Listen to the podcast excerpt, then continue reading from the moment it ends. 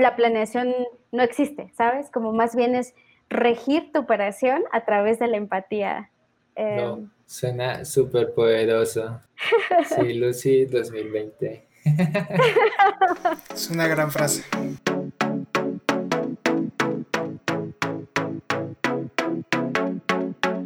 Hola a todos, estamos en un nuevo capítulo de Diseño con Ñ, eh, esta vez con Lucy y Omar. ¿Cómo están? Hola, muy bien. Gracias por invitarme, Arturo. No, por el contrario, muchas gracias a ti por aceptar nuestra invitación y estar con nosotros en este capítulo.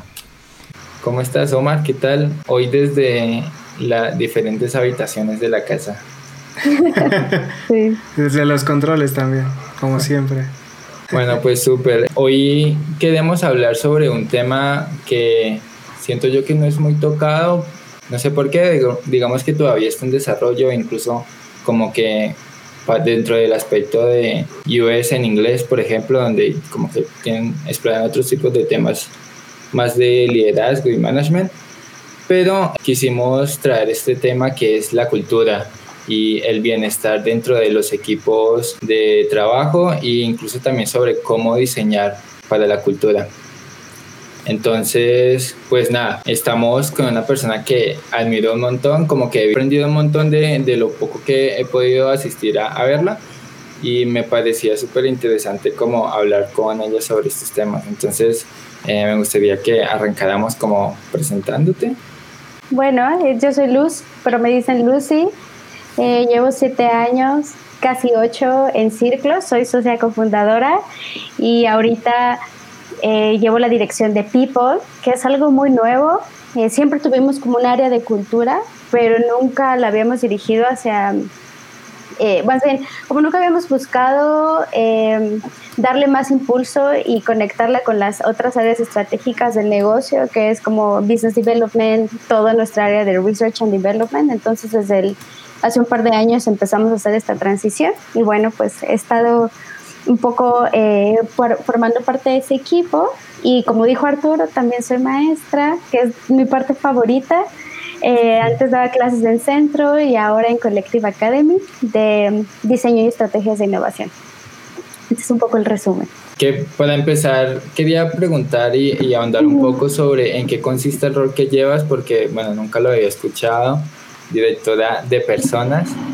Eh, así que o, qué haces hacia el equipo?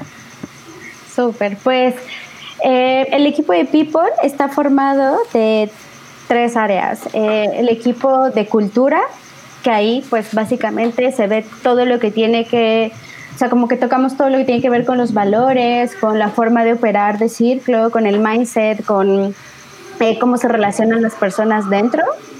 Eh, por otro lado está el equipo de PMO, que es el equipo que hace como todo el tema de gestión de tiempos de, de los consultores que, que, están en Círculo.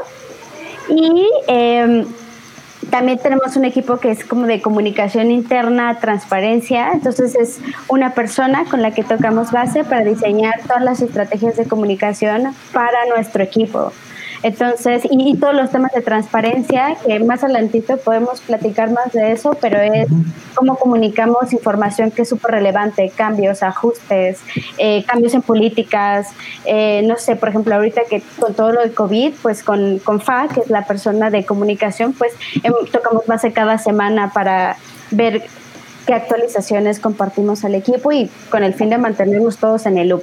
Entonces, a través de los equipos creo que se define un poco qué es people, o sea, tiene que ver con todo eh, lo que está relacionado con la experiencia de las personas que trabajamos en Círculo.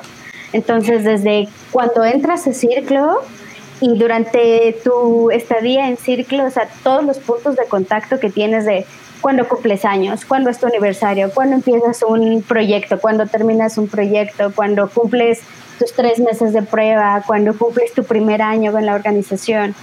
Eh, o sea, como todos esos puntos los diseñamos entre, entre todo el equipo. Pues también ahí tiene que ver mucho con cómo hacemos el clic entre tus intereses de desarrollo, tu paz de desarrollo en círculo, las habilidades que tienes y la disponibilidad de tiempo para ejecutar un proyecto, por ejemplo. Entonces ahí empezamos a entrar, por ejemplo, a combinar la parte de people con nuestra área de innovación y de research and development, ¿no? Porque nosotros mapeamos qué habilidades es necesario desarrollar en nuestro equipo para que hagan match con la oferta que tenemos en Círculo y eso como se ve reflejado en tiempo. Entonces, pues ahí es como vinculamos la operación con toda la parte de innovación y con la experiencia de las personas, ¿no?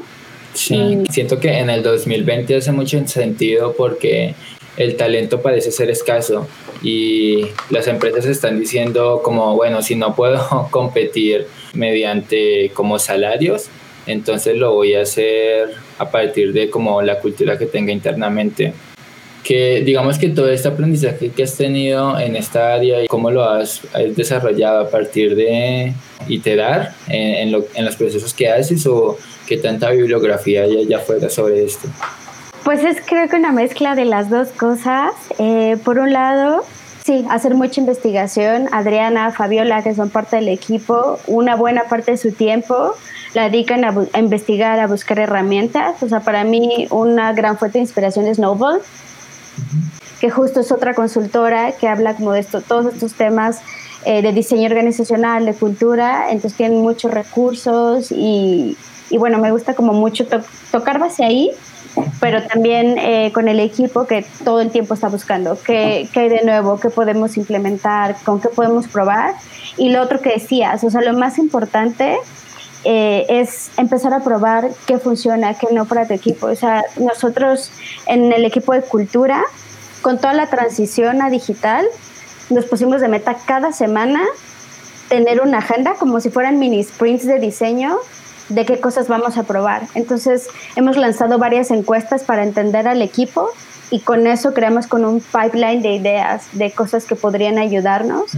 Entonces, cada semana, en los lunes tenemos un, tocamos bases, ¿qué queremos tocar de la agenda? Oigan, y si hacemos un día de compartir buenas prácticas, bueno, ¿quién se echa eso? Yo. Ah, y si hacemos... Eh, un día de contención. ¿Quién lo diseña? Yo. ¿Quién va a ser tu equipo? Entonces, como lo hacemos súper rápido y vamos midiendo. Entonces, hay cosas que nos han salido increíbles y el equipo amado y hay cosas que la gente se ha salido en las llamadas de, no, esto no está funcionando. Sí, también hemos pasado por eso, incluso como en la manera en la que organizábamos los espacios e intentamos ver cómo podíamos hacer mejores dinámicas.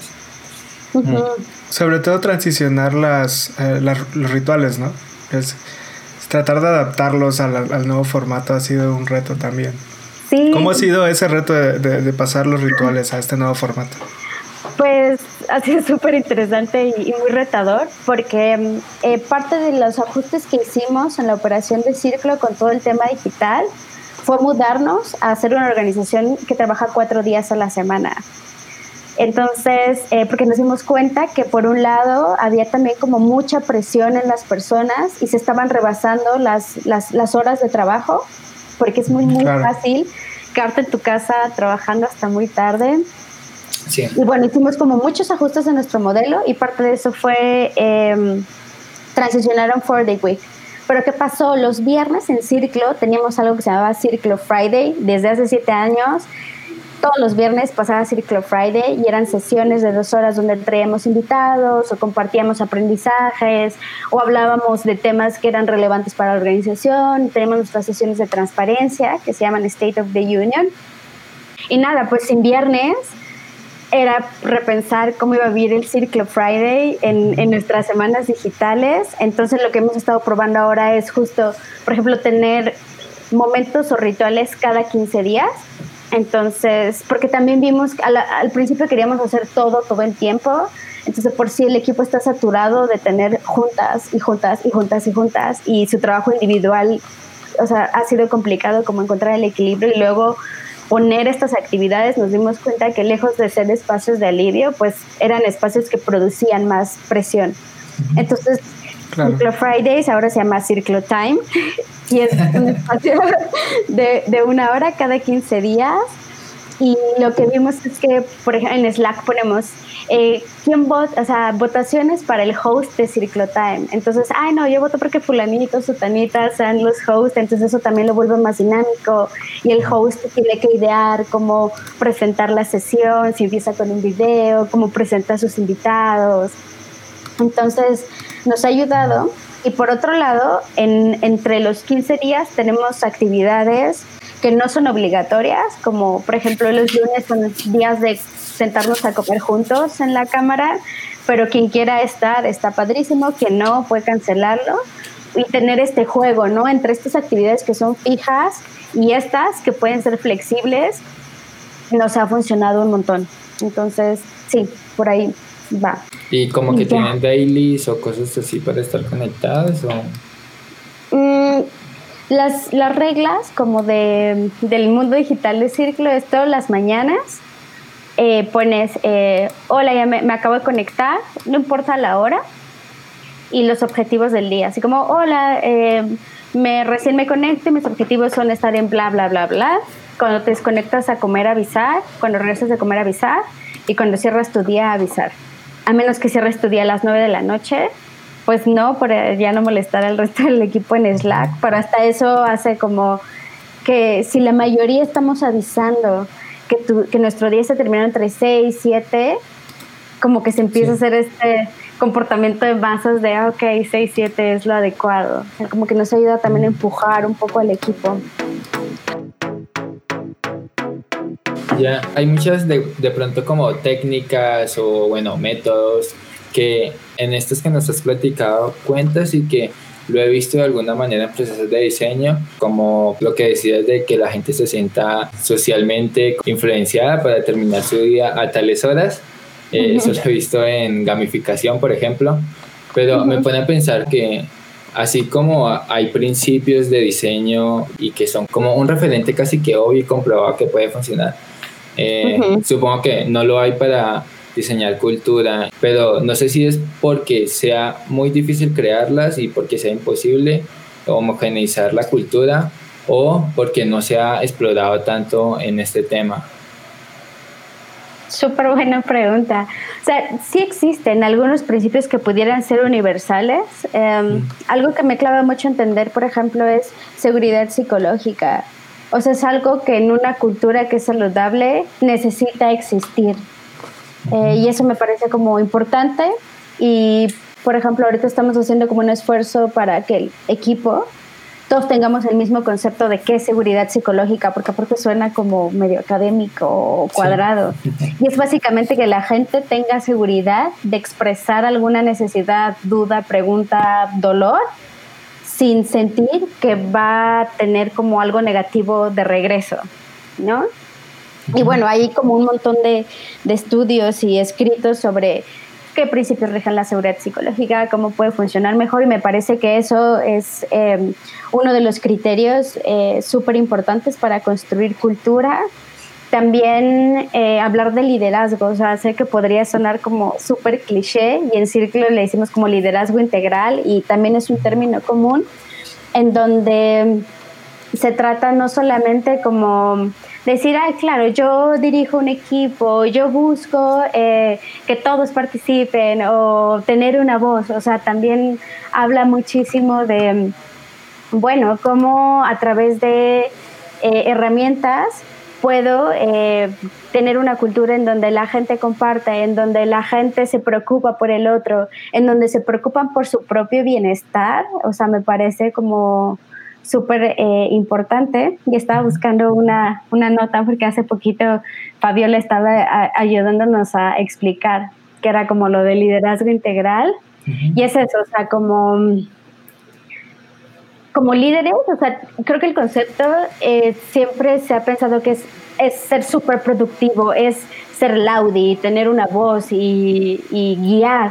Y no, también es como reconocer la parte como humana de las personas Hace un par de semanas Daniela, que es nuestra directora, de pronto un día nos escribió y dijo, estoy súper abrumada, eh, tengo como ansiedad, no he dormido bien y el equipo le dijo, desconéctate hoy. Y, y, el concepto de liderazgo de años pasados incluso hubiera sido como, no, tú eres la directora de la empresa, no te puedes desconectar un día de operación, ¿sabes? Tienes que resistir al final. Y cómo está cambiando este concepto me parece algo súper relevante para construir una cultura que, que sea vigente. También algo que tiene que ver con liderazgo integral es cómo nosotros abrimos los tiempos uno a uno para dar feedback al equipo, pero cómo también se hacen en la búsqueda de que el equipo dé feedback sobre tu tipo de liderazgo. Entonces eso de pronto ah. puede ser incómodo al principio, ¿no? Pero hemos, em, hemos estado empezando a implementar esto porque también te ayuda a ver desde otros ojos como eh, cómo estás operando, cómo te estás comunicando con, con, con, las personas con las que trabajas para mejorar esta parte. Entonces, liderazgo integral también tiene que ver con eso, ¿no? Y cómo también hablamos de conceptos como vulnerabilidad y empatía, que eh, nosotros que hacemos diseño centrado en las personas, lo hablamos mucho en nuestra fase de entendimiento y con entrevistas, pero ojo, también tu equipo y los consultores con los que trabajas son tus propios usuarios, ¿no? Entonces, como esa misma empatía la aplicas hacia las personas con las que trabajas, hacia entenderles mejor, escucharles, eh, ser incluso compasivo, ¿no? Em, eso me, me, gusta mucho y que es algo que hemos estado explorando y no te voy a decir que hoy es perfecto, o sea, como que también es algo que hemos estado aprendiendo mucho, especialmente en este proceso de transición, pero bueno, el camino ha sido divertido también. ¿Has hecho talleres o bueno, o hacen recurrentemente talleres para mapear como un journey map sobre la cultura que llevan en el equipo? Sí, un ritual que empezamos eh, desde que Círculo era cinco personas, se llamaban exploratoriums y eran como workshops con actividades como de co-creación que hacíamos con el equipo para entender eh, cómo estaba la cultura, ¿no? Y qué triggers o qué artefactos eran necesarios para mejorar, qué pain points existían. Entonces, los exploratoriums es algo que queremos retomar mm, y seguir integrando en nuestra práctica.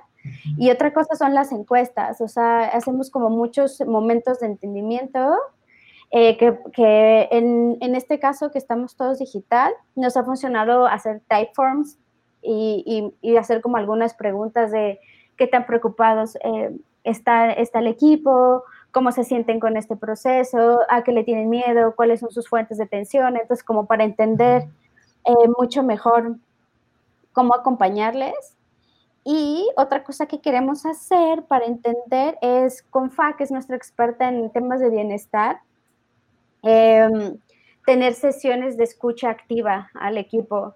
Entonces, o sea, son conversaciones que de pronto pueden ser conversaciones difíciles porque es como hablar de qué te duele de la organización o qué dudas tienes guiadas, ¿no? Para que también, o sea, como eso pueda volverse algo accionable. Entonces, esas son como nuestras tres grandes fuentes de, información. Y lo que te decía, también algo que aprendimos mucho es que eh, es súper importante tener el contacto uno a uno con las personas, especialmente en este contexto. Y, y, por ejemplo, en Círculo, particularmente, o sea, cuando hablamos de uno a uno, quizá personas dicen, ah, es que me van a dar feedback o me van a dar alguna noticia. Entonces queremos cambiar ese concepto y que sean uno a uno como más casuales, de sentarnos eh, y, no sé, hablar de cómo te sentiste hoy o cuál es la serie que estás viendo o no sé, cómo te ha ido con tu último proyecto, porque eso también eh, como que nos ayuda a que tener estos puntos de contacto constantes con el equipo sin que necesariamente tengan una agenda, ¿no? Eh, para como irnos acercando más y escucharles es algo que estamos empezando a implementar ahora.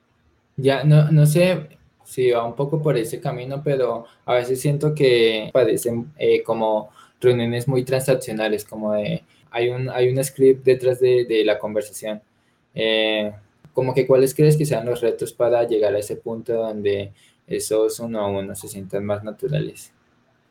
Pues es ir cambiando el concepto, o sea, incluso cuando los últimos uno a uno que mandamos con el equipo, en, el calendar pusimos esta descripción de, hey, no son para nada particular, no hay una agenda, si quieres cancelarlo, siéntete muy libre. O sea, como también desmitificar eso de, ay, no, a Lucy no le podemos cancelar la junta, o no le podemos rechazar el calendar, o cada vez que hable con nosotros va a ser de algo, no sé, no necesariamente negativo, pero, ¿sabes? Algo, como tú decías, transaccional, ¿no?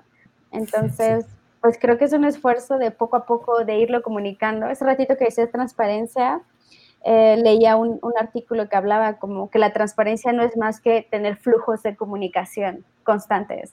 Y me pareció muy bueno porque de pronto para mí podría ser muy abstracto de, bueno, ¿hasta dónde es la transparencia en círculo y, y, y cómo la mantenemos vigente y cómo em, mantenemos al equipo on board y cuando leí eso fue como, claro, es, no es decir todo, todo el tiempo, es tener flujos de comunicación muy claros de qué y cómo lo voy a, o sea, como, qué y cómo se lo voy a hacer llegar a mi equipo.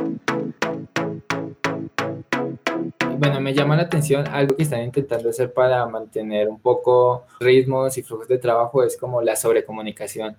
Eh, ¿Qué te parece? Como, mm. si es una medida que puede pues que puede de alguna manera incentivar la transparencia o se termina volviendo en un problema. Buen punto.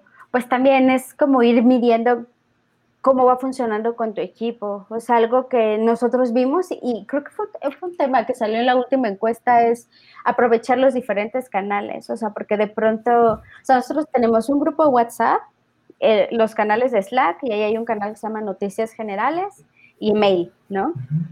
Entonces, como ir variando para no saturar el equipo, puede, o sea, como nos, no retomando esta idea de que pues también son usuarios, entonces, ¿cómo voy a diseñar estos canales de comunicación? ¿Cómo voy a diseñar estos puntos de contacto? Eso por un lado. Y por otro, los formatos, o sea, pensar en si voy a hacer todo por Slack, ¿cómo, cómo hago formatos distintos? Entonces, por ejemplo, el equipo que organiza em, los Circle Times, el, la vez pasada nos hizo un video de TikTok para comunicarnos algo y estaba muy chistoso. Entonces, y nos los mandó por WhatsApp. Y, bueno, ya nos salimos un poquito de Slack, ¿no? Em, y sí, creo que eso es algo que ha funcionado y, y, algo que, que, a mí me sirve mucho para hacer como este double check es pedirle al equipo que, oye, si lo leíste, ponme un emoji abajo en, en Slack. Entonces ahí como que más o menos te vas dando una idea de cuánta gente sí lo está leyendo, cuántas personas no. Y si es algo muy importante, nos dimos cuenta que quizá no es mandarles un chorro de mensajes por Slack, sino apartar 30 minutos en el calendar de un anuncio súper rápido para asegurarte que todos lo tengan por igual. Entonces, pues sí, también es mucho de experimentación y ver qué le va funcionando a, a tu equipo. Pero tiene mucho sentido, digamos que lo que noto en todo esto que estás, que estás promoviendo y lo tienes súper bien estructurado, me encanta eso. No te preocupes. Tranqui. Eh, es que estás generando inputs de muchos lados y de muchos tipos y eso te permite de alguna manera básicamente convertirlo en insights y, en cómo, eh, cómo puedes tomar, cómo tomar decisiones a partir de eso. ¿Cómo, ¿Cómo terminas haciendo todo este flujo de tener inputs de las personas y llevarlos a convertirlo en alguna dinámica? Y como eso, a, propósito, como que generas métricas para determinar si esas nuevas como actividades que implementas te funcionan o no. Sí, pues, o sea, lo que nos da más input, te decía, son las encuestas, como los momentos con el equipo. Eh, y de ahí aprovechamos este espacio, son reuniones de 30 minutos una vez a la semana con el equipo de People y entre todos, desde sus canchas, discutimos como qué queremos sumar a la agenda. Entonces, lo que tenemos es un, documento en donde tenemos como cuáles son los ejes que rigen eh, People, ¿no? O sea, cuáles serían como las funciones que tiene el área. Entonces, eso nos ayuda como a tener un marco. Y después tenemos estas sesiones los lunes. Les voy a enseñar em, el, el documento así medio rápido. Entonces, si no carga. Ok. O aquí tenemos como todas las acciones que rigen el área de people y las tenemos mapeadas como si son acciones operativas o estratégicas, ¿no? Entonces, esto ya nos da un marco de, bueno, el área funciona sobre esto. Y entonces, cada semana con el equipo nos sentamos a discutir de esa agenda o de cosas que vieron en la semana o discutieron, observaron de las personas, que sería bueno traer entonces aquí bajamos las tareas y seleccionamos si es algo operativo, estratégico, cuál va a ser el escuadro, el equipo que lo, que lo va a tomar. Y nada, hacemos un checkpoint a, mitad de semana em, para ver cómo van y el lunes otra vez, o sea, como cada semana necesitamos como ir cumpliendo estos tasks para irnos a la siguiente.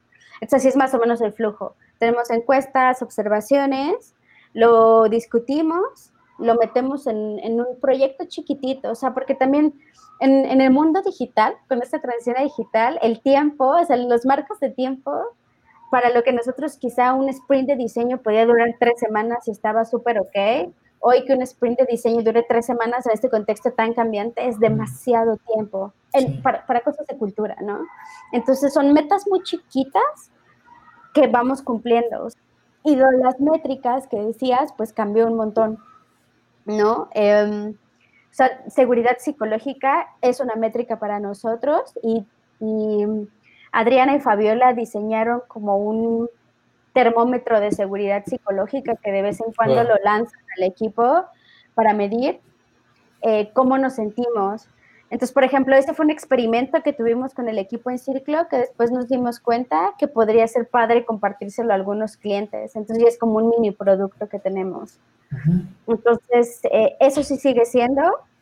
El tema de transparencia, o sea, cómo se vive, cómo es percibida por el equipo, también es una métrica el tema de liderazgo, en la última encuesta lo que medimos es como cuál es la percepción del equipo hacia el liderazgo en círculo, ¿no? Y algo que es muy importante para nosotros es el tema de propósito, o sea, qué tanto como organización estamos apelando al propósito a través de nuestro día a día, al propósito que tenemos como círculo, porque, bueno, nosotros nacemos como una consultora de innovación social, que en el camino hemos explorado muchos otros caminos, o sea, muchos otros outputs a nuestra oferta, pero la innovación social sigue siendo como parte de nuestro core. Y una gran parte de nuestro equipo es parte de Círculo porque le interesa seguir haciendo proyectos de innovación social. Entonces, es prioridad para la agenda de People estar alineada con la agenda de innovación y de business development para que nos aseguremos de seguir trayendo a la mesa proyectos y seguir hablando de innovación social, porque eso es lo que motiva en mayor medida a nuestro equipo porque es algo que yo creo que es de las cosas que más emociona y es un como driver importante para el equipo. Entonces, esas son como un poco las métricas que, que tenemos en la parte de people. Ya. Hay un montón de cosas que me parecen interesantes. Ahorita tocabas el tema de, de cómo estamos un poco empezando a cuestionar este modelo de la productividad como una guía para el desarrollo, ya sea de productos, servicios o equipos. Pero entonces, ¿cómo mantenemos esta, esta búsqueda de una nueva manera de hacer las cosas sin eh, que, por ejemplo, las métricas determinen eh, el 100% de las cosas que hacemos? Es un, es un reto, o sea, creo que a nosotros nos pasó mucho el, el, año pasado, ¿no? Como de pronto una cosa nos gana más, entonces perdemos el foco en la otra y pues es súper importante, o sea, tener muy claro cuál es tu driver como organización, o sea, ¿sabes qué te mueve? En nuestro caso es como qué nos mueve a hacer innovación, qué nos apasiona de hacer innovación y qué hace que nuestros consultores y nosotros y todo el equipo esté ahí todos los días. Y suena cheesy, yo sé, pero de verdad es muy importante como que las personas, o sea, nos hemos dado cuenta que es súper importante que las personas que estamos ahí estemos como alineadas hacia dónde nos estamos moviendo, porque también habla como de un sentido de pertenencia hacia la organización, o sea, porque aparte un happy problem em, es que tenemos un equipo muy crítico y que tiene la camiseta muy puesta de círculo, entonces estos cambios tan abruptos los cuestionan, entonces a nosotros nos empuja como líderes a decir, sí, ¿cómo lo puedo hacer suficientemente transparente o claro para que todos estemos alineados de que vamos en, este mismo track. Que es un happy problem que casi no se ven corporativos, de hecho.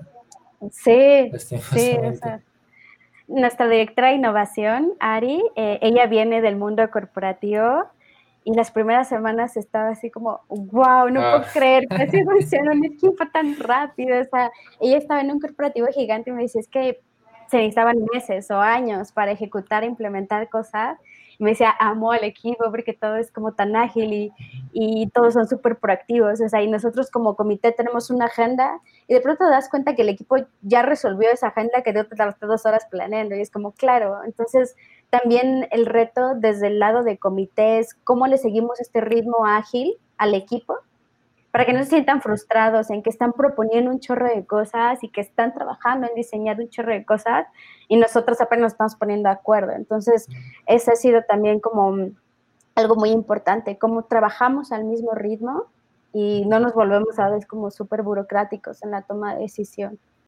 Ya, y de hecho, ¿tú crees que Círculo sea una excepción a la regla de que generalmente este tipo de equipos se crean cuando, bueno, cuando las empresas ya empiezan a ser demasiado grandes y es un problema como manejar a, las personas y a los equipos?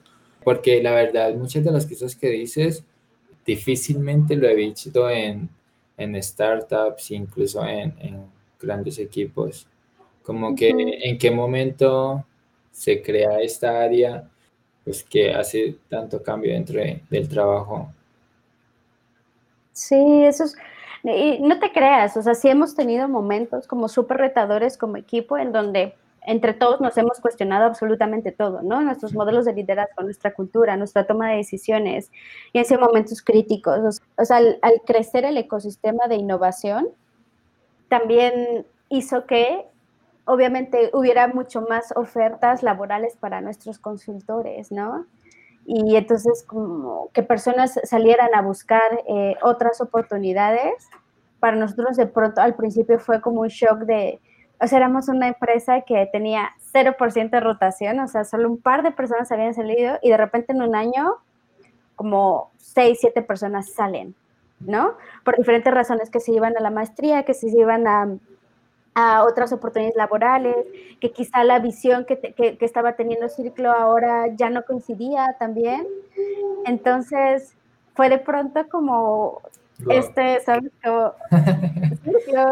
¿no? Y, y, y, bueno, también, o sea, por eso no creo que seamos una excepción, o sea, tenemos un equipo increíble, sin embargo, sí hemos tenido estos momentos de mucho movimiento, eh, pero algo que me pareció muy atinado es que desde el día uno de Círculo, te digo, o sea, éramos cinco personas en un cuarto de una casa, había un departamento de cultura.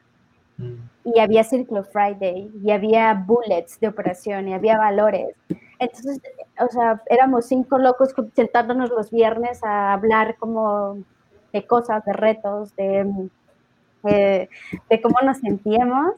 Entonces eso permitió que Círculo creciera con la cultura en su core. Sí. Que hoy, eh, bueno, llegó, un momento en el que fuimos un equipo de 25 personas, entonces, pues eso también nos empujó a cómo repiensas tu cultura, ya no para cinco personas, sino para 25, ¿no? Sí, ¿cómo la escalas?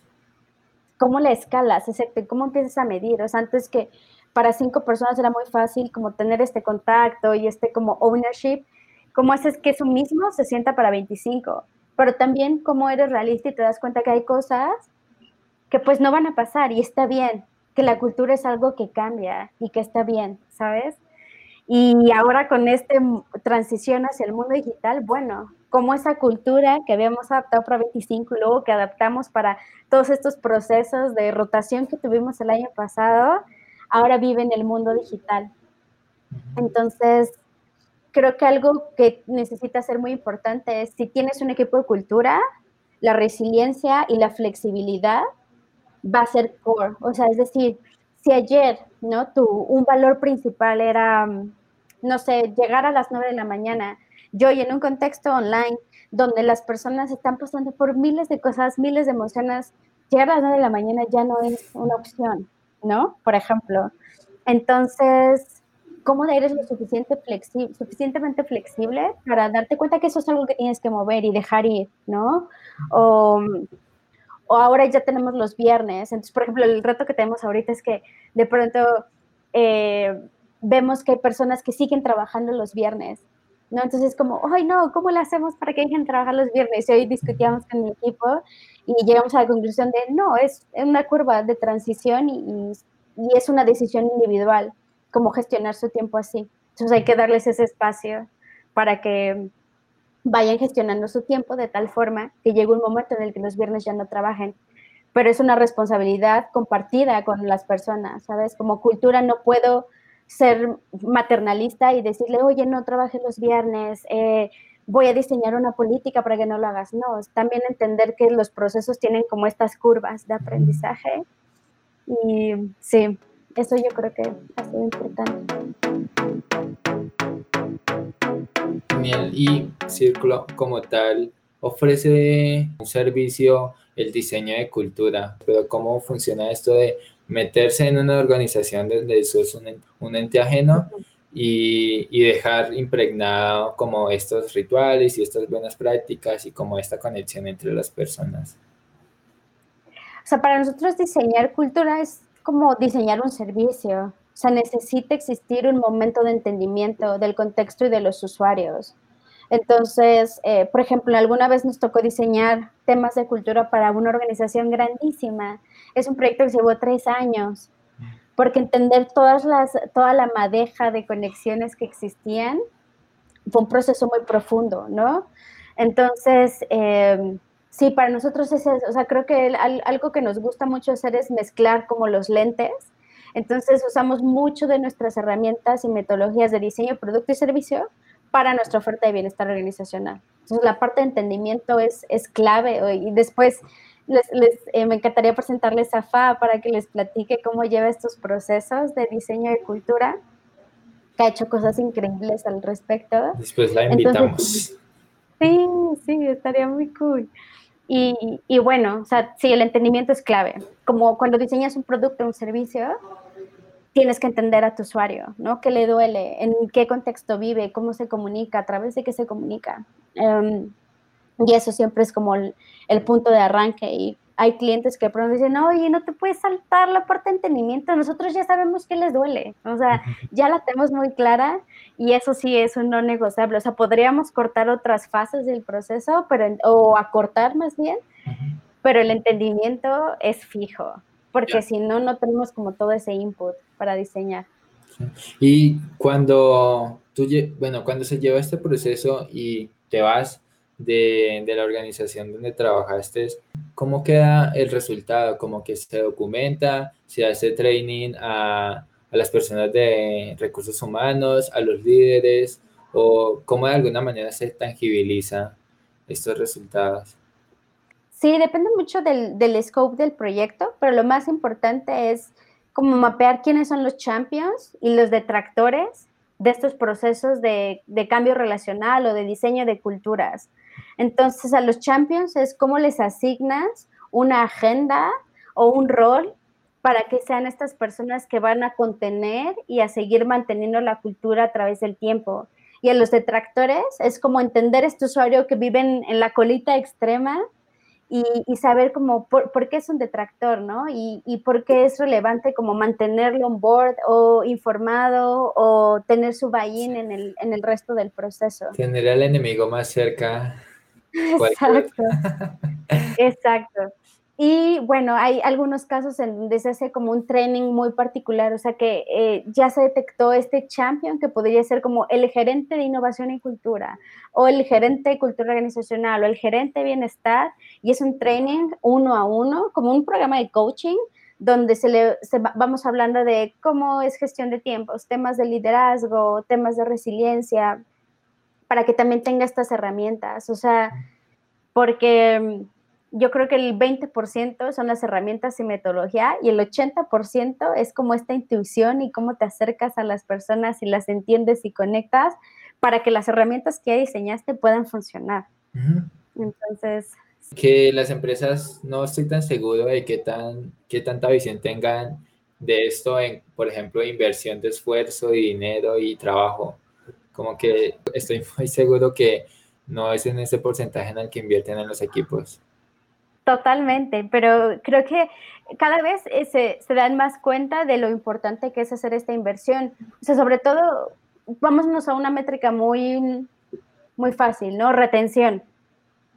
O sea, para ellos es mucho más caro correr procesos de reclutamiento, procesos de onboarding, procesos de offboarding para una persona que realmente, o sea, voltear y ver a esa persona con la que está trabajando y dedicarle tiempo a escucharle y ver cómo, o sea, pueden diseñar un ecosistema donde pueda permanecer, ¿no? Entonces, o sea, y tener también data y, como información que pueda como resonar con estos líderes de las organizaciones, porque de pronto si entramos a hablar de cultura y de temas de bienestar y de resiliencia y transparencia, como es algo que es muy nuevo, lo ven así súper lejano. Pero si entramos y hablamos de estos son los facts y estos son los números, o sea, temas de retención, así va a funcionar.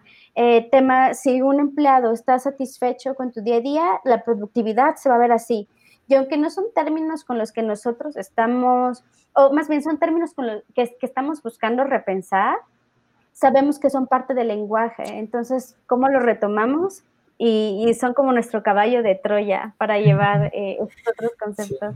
Sí. que es algo que se está viviendo en investigación, en, pues, bueno, en todas las ramas de, del diseño de productos ahora mismo. Hace mucho, mucho sentido. Que no sé qué tanto tiempo tengamos o nos quedamos aquí hablando para largo. Llevamos 54 minutos. Ay, sí, nos pasamos. Bueno, eh, listo, empecemos a, cerrar. Eh, ya que estamos en el punto de hablar que tenemos que saltar de esta, de esta etapa donde decimos que la cultura es muy importante y el liderazgo y que deberíamos como eh, evangelizarlo, ¿cuáles crees que son los retos para empezar en este camino y específicamente en Latinoamérica?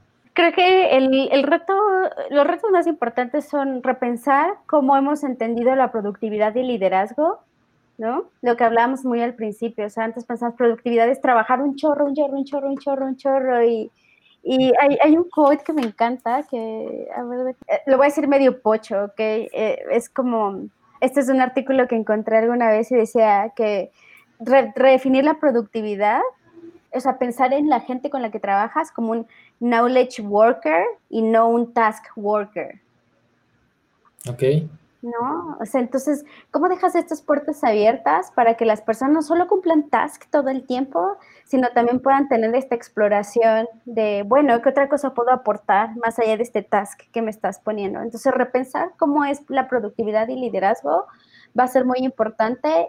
Entonces, ¿cómo acompañamos a los líderes de las organizaciones a repensar sus formas de liderazgo o incluso entender su tipo de liderazgo, ¿no? Porque no hay uno solo, es un gradiente, ¿no? Es como cuando hablamos de arquetipos de usuarios, son un montón.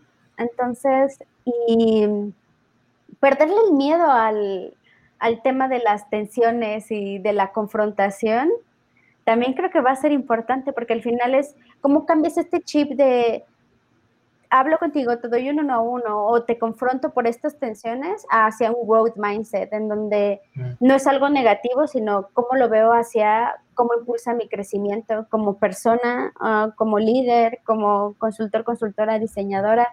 No sé si te refieres, y lo hablábamos también un poco con Alejandro, sobre este miedo o esta, no sé, como resistencia que tenemos a hablar sobre nuestras emociones y, a, y a exponernos. Sí, totalmente. O sea, un gran, una gran lección que me compartía Adriana, que lleva la parte de cultura, es cómo como líderes también somos vulnerables, ¿no? Y a veces nos da terror eso. Entonces, cuando hacíamos como de pronto presentaciones al equipo de números o de cosas, así como que era, teníamos, ¿sabes? Como este script y era como, esto, esto, esto y esto y esto y esto. Fin, chao. Y, y no, o sea, como también la vulnerabilidad forma parte súper importante de esto. Es algo que en mi, caso particular sigo aprendiendo y, buscando integrar mejor a mi día a día, porque de pronto también nos ponemos la careta súper técnica para, no sé, no soltarnos a llorar en medio de una mala noticia o de un momento de tensión. Entonces, ¿cómo juegas esto entre, sí, tener un control emocional, pero también aceptar que eres una persona y, y, cuando hablamos como de liderazgo es, es pensar como que al final todos somos personitas y todos tenemos los mismos miedos, las mismas frustraciones, las mismas visiones o deseos del futuro probablemente. Entonces, si partes desde ahí, como igualas el, ¿sabes? Como el nivel de energía y... Sí, que al fin y al cabo trabajamos para humanizar productos y servicios, como que eso también deberíamos hacerlo hacia nuestro lado, hacia cómo trabajamos y cómo nos conectamos con los demás.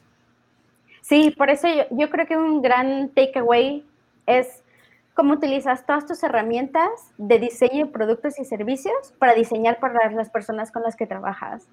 O sea, lo que les enseñaba en nuestra agenda de cultura, pues al final es una mini práctica de squats o mini sprints, que pues eso lo usamos en nuestro día a día para nuestros clientes. Entonces, ¿por qué no le damos la vuelta y lo usamos para diseñar cosas para nuestro equipo?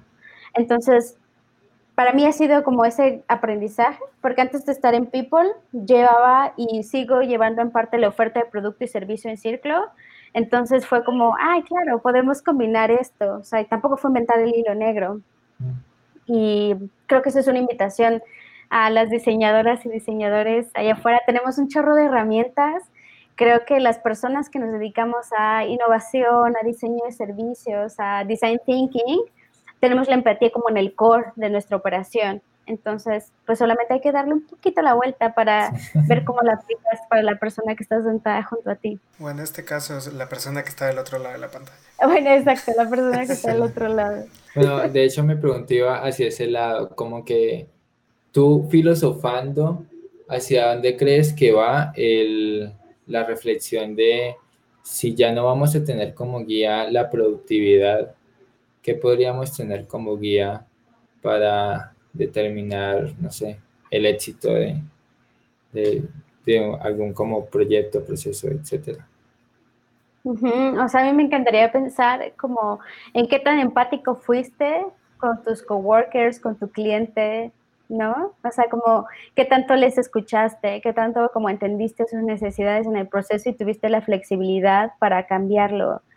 Eh, algo que hablábamos, ¿no? Cuando hacemos nuestra primera ronda de compartir qué aprendizajes habíamos tenido, un project manager de Círculo decía, mi gran aprendizaje es que los timetables y mi planeación no funcionan en este contexto, porque cuando necesito hacer entendimiento o checkpoints con mi cliente, de pronto un día me dijo, no me quiero conectar, estoy agotada o tengo a mi hijo aquí junto.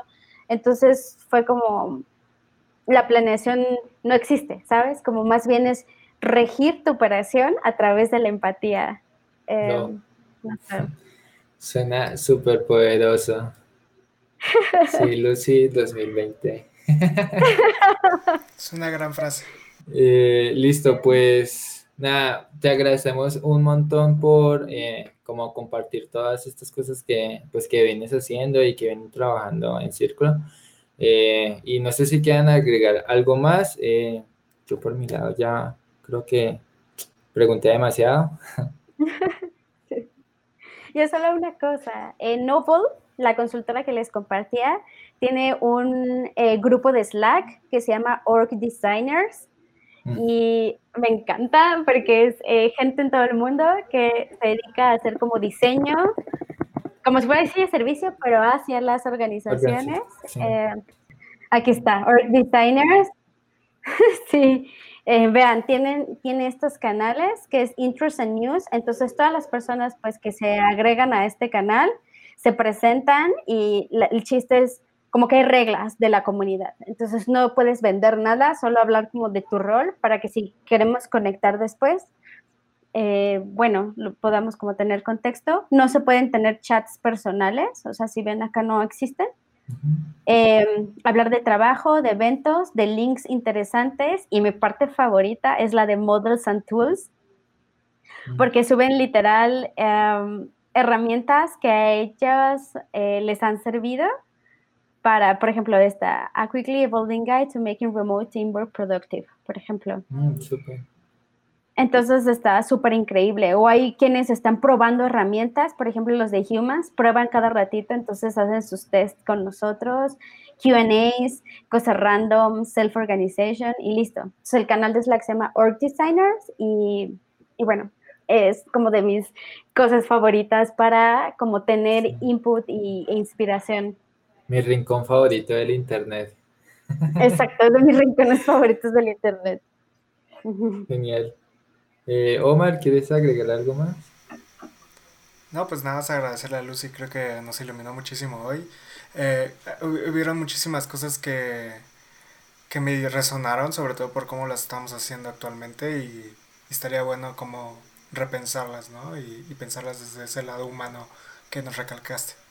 Sí, sí, yo personalmente siento que voy a ponerme a clavarme un poquito sobre esto y compartírsela a la persona de recursos humanos en el trabajo. Buenísimo, sí, sí, o sea, dense ese chance también de... Nuestros managers, los líderes. Exacto, como de ser owners de su, de su cultura. Sí, total. Súper. Eh, pues nada, muchas gracias a los que llegaron hasta acá y se aguantaron esta charla. Eh, sí, gracias. Y, y, nada, y pueden... Si llegaron hasta este punto, seguramente se van a llevar a... y bueno, y si tienen como alguna pregunta, algo que quieran como eh, seguir discutiendo, charlando, ¿cómo te podemos encontrar en redes, Lucy? En Instagram es Lucy Cruz H. En LinkedIn igual es Lucy Cruz. Y si quieren saber más de Círculo es arroba Círculo MX en Facebook, en, Instagram y en Twitter. Y listo. Eh, bueno, si tienen como alguna duda o quieren seguir la conversación, yo feliz. Y muchas gracias también por invitarme. Me encanta que el tema de cultura cada vez sea como más relevante y sí, pues muchas, muchas gracias. Sí, tienes que volverte una influencer de ese tema, sabes un montón. pues ha sido muchas gracias al equipo, la verdad. Traen cosas siempre a la mesa muy chidas. Sí.